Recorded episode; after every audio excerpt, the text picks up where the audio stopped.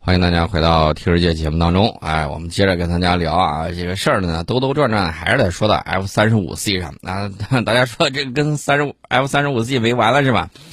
呃，主要呢，F 三十五 C 还有其他问题。这个美国卡尔文森号航母上的这个 F 三十五 C 啊，它是第一次在海外作战之中呢部署到这个西太平洋作战，但是它的机身上呢出现了非常严重的腐蚀和锈迹。那美国媒体说呢，这种飞机的使用寿命呢处于非常早期的阶段。随着美国海军的维修预算变得越来越紧张，这将会引发严重的问题。尤其是在飞机开始大量服役的情况下，美国海军是否有能力操作复杂且超高维护费的这个飞机？这 F 三十五 C 呢，也是延迟多年之后，在二零一九年投入使用。目前初始作战能力呢比较有限，因为有超过八百个性能问题，使它无法进行中强度或高强度作战。那这些战斗机的维修要求啊，明显是高于正在淘汰的 F 十八 EF 超级大黄蜂战斗机。现在的这个情况呢，你说怎么办？你你问我，我也不知道该怎么办啊。这它的这个就是这么样一个情况。那么我们接着跟大家说这个美国的。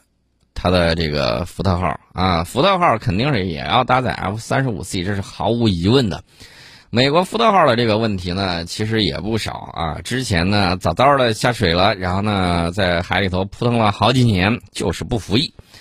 它过去有很多的问题啊，包括这个零部件啊什么之类的。那最后他怎么选择了个什么办法去搞这个事儿去了？他把这个。福特级的第二号舰肯尼迪号，从这个上头取得了零件，然后呢，美国海军开始收到替换这些零件的订单，然后呢，从肯尼迪号挪用的零件已经安装在了计划今年进行部署的福特号上面。为了福特号的首次部署，这个美国海军呢下定决心呢，就是从二号舰身上拆零部件，然后呢，当时外界有担忧啊，说此举是否会对肯尼迪号的建造产生不利影响？那怎么说呢？呵 呵这个美国海军代理助理部长啊，杰伊·斯凡，呃，斯特凡尼，他是这么说的：“他说，用于补充肯尼迪上被挪用部分的替换零件已经开始到达，所以他不认为挪用零件会对肯尼迪号产生任何未来影响。”大家注意，这个人是专门负责研发与采购的。美国海军代理助理部长啊，所以他说没事儿，那你就信他的没事儿吧。然后呢，这个美国海军航母项目执行官詹姆斯·唐尼少将呢，他是这么说的：他说，暂定于今年秋季部署的福特号航母，大部分所需的零部件、维护保障系统已经到位，并且状态良好。去年夏天的时候，他是进行了那个冲击实验。重新实验完了之后，福特号呢就回纽波特纽斯进行了为期半年的计划增量性维护，计划是今年的二月底完成。那么为了保证维护顺利进行，美国海军就从这个肯尼迪号上拆卸并且挪用了一些零部件。那我觉得现在人做歇后语还是很有意思的啊，包括这个肯尼迪坐敞篷车啊什么之类的。反正我觉得叫肯尼迪号这个听起来，听起来，反正美国人自己觉得没事就行啊。这还没有开始服役，就被人把这个身上的零件给掏了一部分，这也是挺有意思的一个事情啊。虽然这个美国的这个海军项航母项目执行官啊，唐尼少将一再强调啊，这个并非实质性问题，但是福特号部署计划在不断的后推，是无法掩盖的一种现实。就在不久之前的去年十一月，美国海军还在预计福特号这个今年春季投入部署。来自美国海军学会的这篇报道意味着福特号的首次部署还会再次推迟半年以后。那距离二零一七年七月福特号服役已经五年之久了啊！就在美国深陷新一轮新冠疫情的当下，福特号是否能够如期迎来首次部署，仍然值得持续观察。尤其是我今天看了一篇文章，挺吓人的啊！说这个二月份的时候，美国将会迎来疫情的这种高峰。哎，我觉得还是要科学抗疫啊！这个一定要注意啊！这个大家也看到了，咱们国内啊也出现了一些这个情况啊，最新的。所以呢，科学防疫，然后呢，保持这个警醒的这种态度很重要啊！千万不要说这个一觉得疫情过去了，然后你就不戴口罩了，还是要继续戴的啊！这今年这一年，大家有没有感到上呼吸道这个出问题的人反而少了啊？戴口罩也有戴口罩的这种好处和作用，大家一定要科学防疫啊！再次给大家提醒一下。那至于说这个福特号就是这个样子啊，这个大家也都看到了。那现在问题就来了。F 三十五 C、F 三十五 C 出事故，F 三十五 A、F 三十五 A 出事故，F 三十五 B 虽然在咱这儿没出事故，回去它摔到了这个澡盆里头，地中海啊，接连出事故。那当然了，那个 F 三十五 B 就不是美国的锅了啊，虽然是他造的。那么问题就来了，他在南海频频出事故，这个印太双支柱战略是否还能撑得住呢？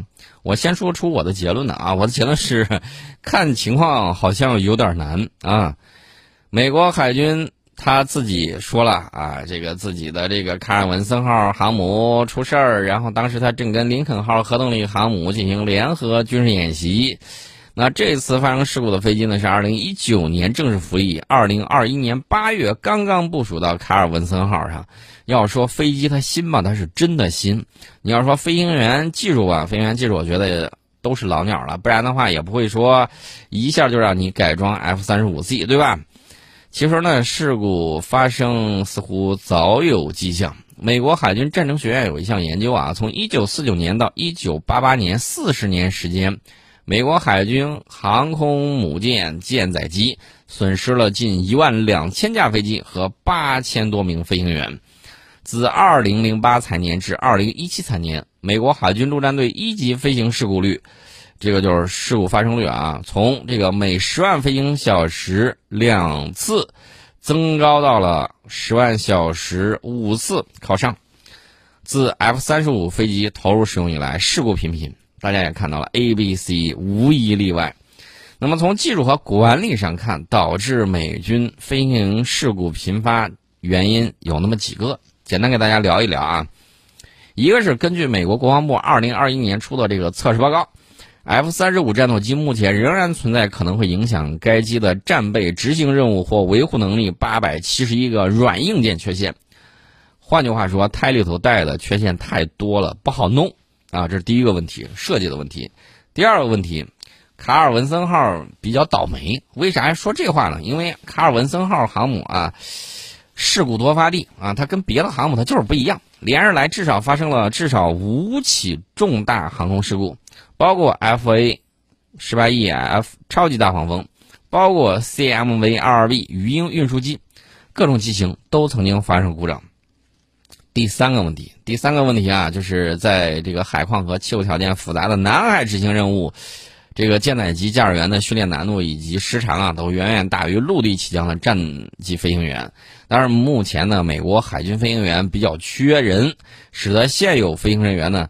极易发生因缺乏足够适应性训练和疲劳驾驶而导致的这种事故，比如2020年5月发生在美国本土的 F-35A 联合攻击机坠毁事件，就是因为飞行员在疲劳驾驶状态下造成了认知退化所引发的。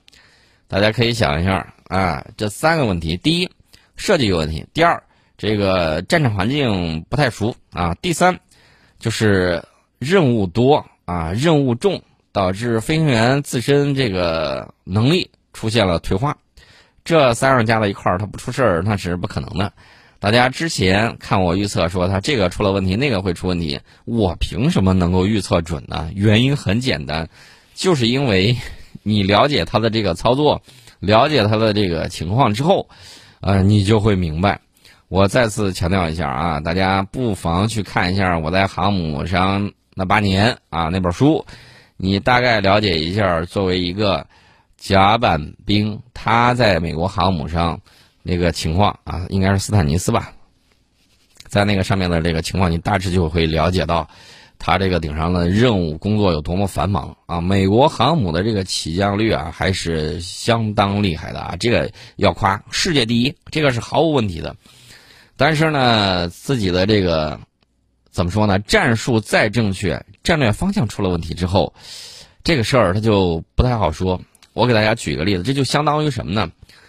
他在悬崖边儿说：“你看，我开的是跑车，我马力很大，我这个车，然后那个起步特别快，然后那个油门响应特别时间短，然后呢零百加速，那这个能够在两秒几跑到三秒之内，你说牛不牛？当然很牛啊！但是你面对什么方向呢？你面对的是悬崖，你 车再厉害啊，车素质再好啊，你一脚油门下去，你一准掉下去啊！这就是为什么能够预测准的原因之一。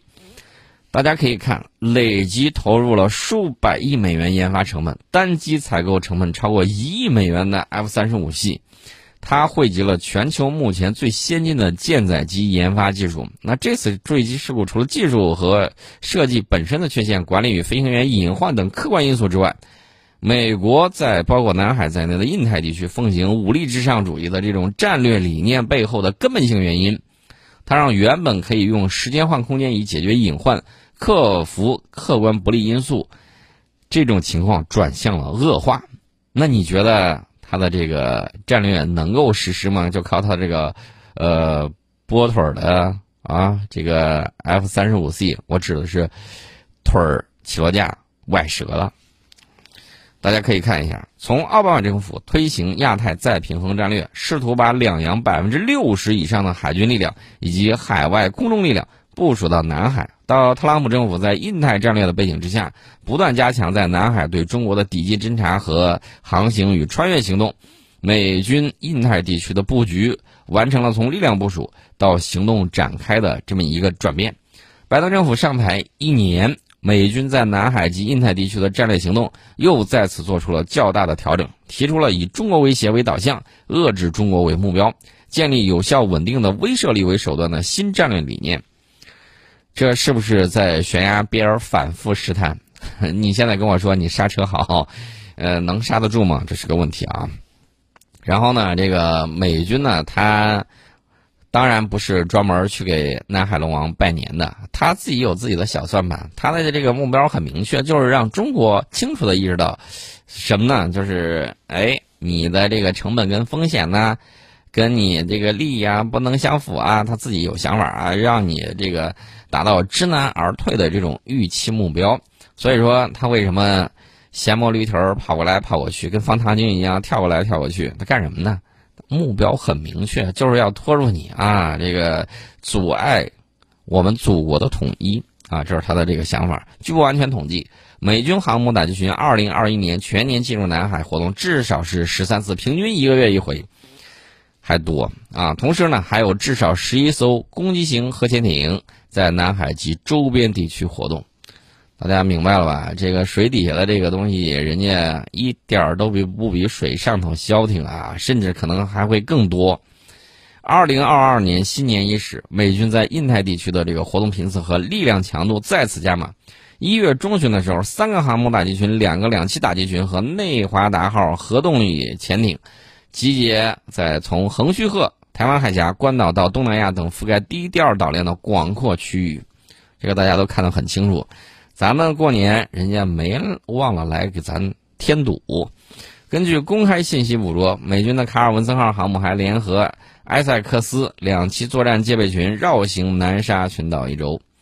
此后呢，这个卡尔文森号航母打击群再度进入南海。同由这个日本近海一落南下的林肯号航母打击群在南海汇合，并举行反潜作战、空中作战以及海上拦截这些科目的这种演习，项庄舞剑，意在沛公。这个我们看得非常清楚。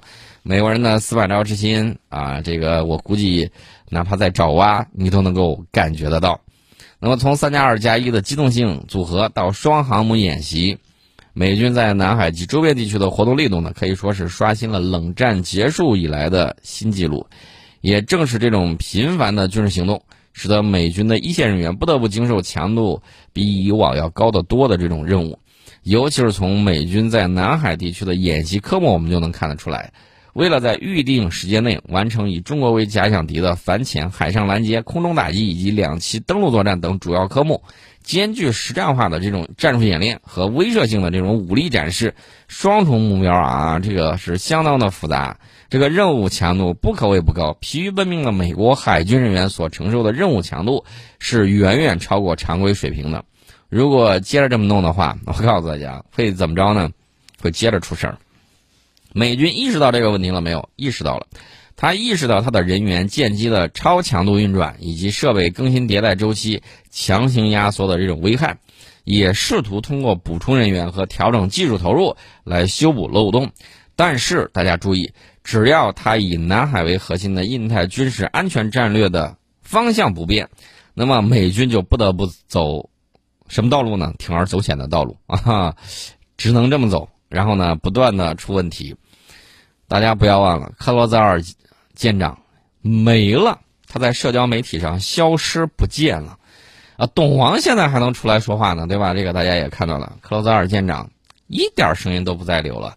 那我想问一下，当时克罗泽尔呃克罗泽尔舰长是心疼他那一航母的这个军中的兄弟们啊，这个想这个发生疫情了赶紧救治，但是你看美国海军头头脑脑的这个想法是什么呢？接着部署，没事儿，谁让你把这个东西透露给媒体了，你也得离职了啊！这是美国海军的吹哨人，他的结果就是这个样子，吹完哨，呃，人就。没有了啊，人就消失不见了，这是他的这个情况。这顺便呢，给大家说一下，我们待会儿接着跟大家聊，先进一下广告。欢迎大家回到《听人界》节目当中啊，接着我们再给大家聊另外一个事儿，聊什么事儿呢？刚才我们的这个话题是美国现在它这个印太战略双支柱能不能撑得住的这个问题。我觉得接下来给大家聊这个事儿，大家大概会对它的工业生产有一定的这种了解。呃，美军呢，之前我记得在海湾战争的时候啊，大出风头的有他那个悍马车，然后有很多汽车爱好者呢以拥有一辆悍马为荣。我们看到这个州长大人呢就整了，哎，这个悍马跟他的这个硬汉形象呢很像。然后呢，后来这个随着大家经济的这种发展啊，有有人买到了这个 H 一，有人买到了 H 二，也有人买到了 H 三啊，这个油老虎啊，那不是小问题。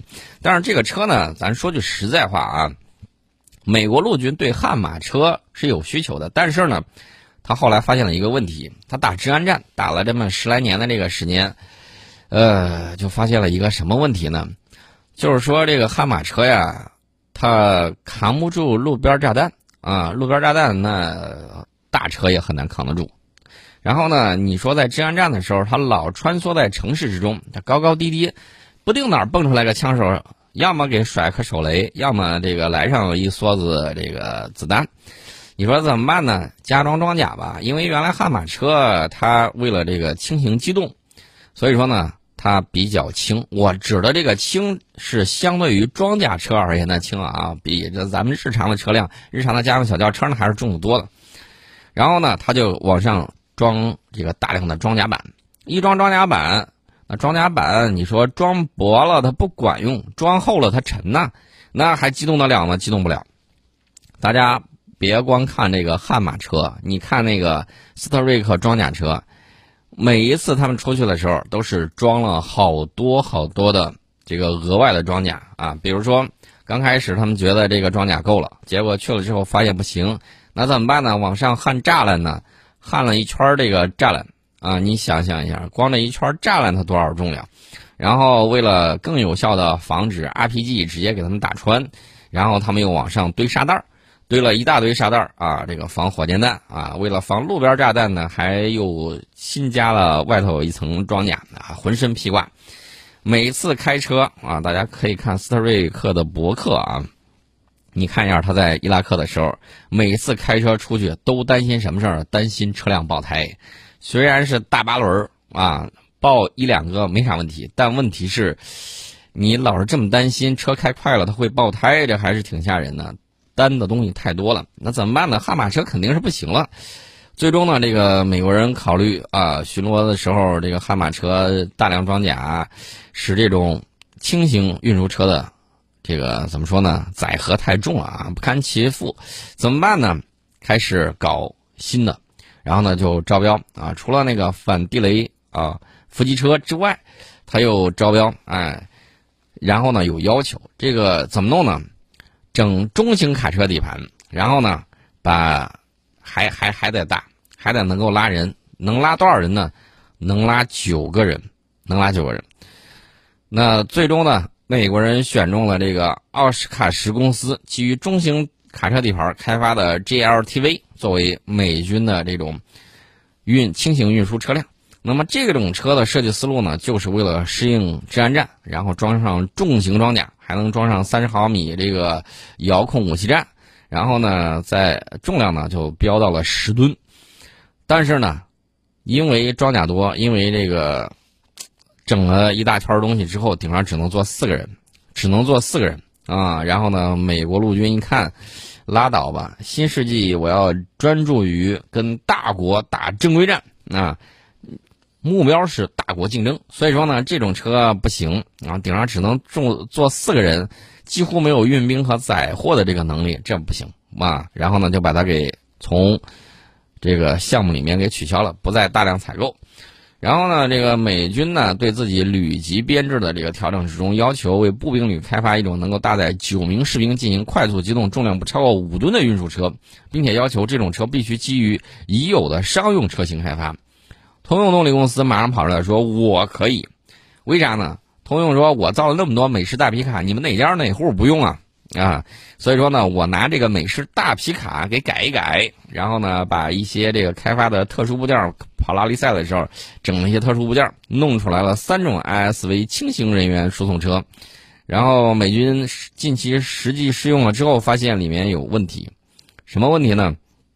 就是一个大皮卡顶上坐九个人。”车重呢又比较轻，结果就是人高马大、带着一大堆装备的美军士兵呢，只能在开放式车体之内啊蜷缩成一团儿。这个座位呢也不舒服，短距离机动还行，哎，短距离机动无所谓啊，把人拉到地方就行。但是你说他的目标要求可不是这个样子，是在越野的情况之下，能够拉着人跑个几百公里，快速进退。那你说这在做的时候就相当的不舒服，这一车人往上一堆，啊，这个他是相当的不爽啊！越野的时候颠了个半死不活的，然后呢，他顶上顶棚也不咋地，然后 一车人只能干什么呢？经受住风吹日晒雨淋。你要知道，苏联的那个 BMP 一步兵战车，虽然说车内空间也十分狭窄，但是怎么说呢？人家比这个还是稍微舒服一点的，这美国人越做越往后退啊，这个这个就不知道这个设计理念到底是怎么提出来了，而且他还要求这个轻型车能够用 CH 四七直升机进行装载，呃，他连装甲都没有，也没有门，只有最基本的这种防滚架，那你说再回到治安战之中，地雷、反坦克火力，比如说咱就不说整个什么标枪啊什么之类的。就那个 RPG 给你来一发，你也扛不住啊！哎，也不一定啊。RPG 打过来了之后，可能从框架这头飞到那头出去了。那你说那炮击呢？大家还记得这个东乌战场之上被一顿炮击之后的那个特六四主战坦克，结果怎么样？丢丢盔弃甲，一整套被炮击了啊！震光靠冲击波的这个震呐，都把人给震死了。你可以想象一下会是什么样的情况，而且这个是所有人都没有想到的。关键问题是，你这个车如果靠谱，它也行。关键问题就在于这个车不靠谱。啊，美军测试的时候各种抛锚、各种损坏，完全不能符合战场环境。那你说造这个东西干什么？然后大家注意啊，这个美国可是车轮上的国家，现在汽车工业居然。啊，一时半会儿无法为美军提供一款可靠的轻型运输车，这事儿要不是美军自己曝光，你敢信吗？我都不敢信。那这个工业能力是否能够支持美国人自己的这种想法？也就是说，它的工业实力现在是否能够支持它的这种战略？我觉得我是要打一个大大的问号的。它的造船业咱就不多说了吧，大家都了解情况。今天呢，我们先给大家聊到这里。明天我们给大家聊一聊这个乌克兰的事儿。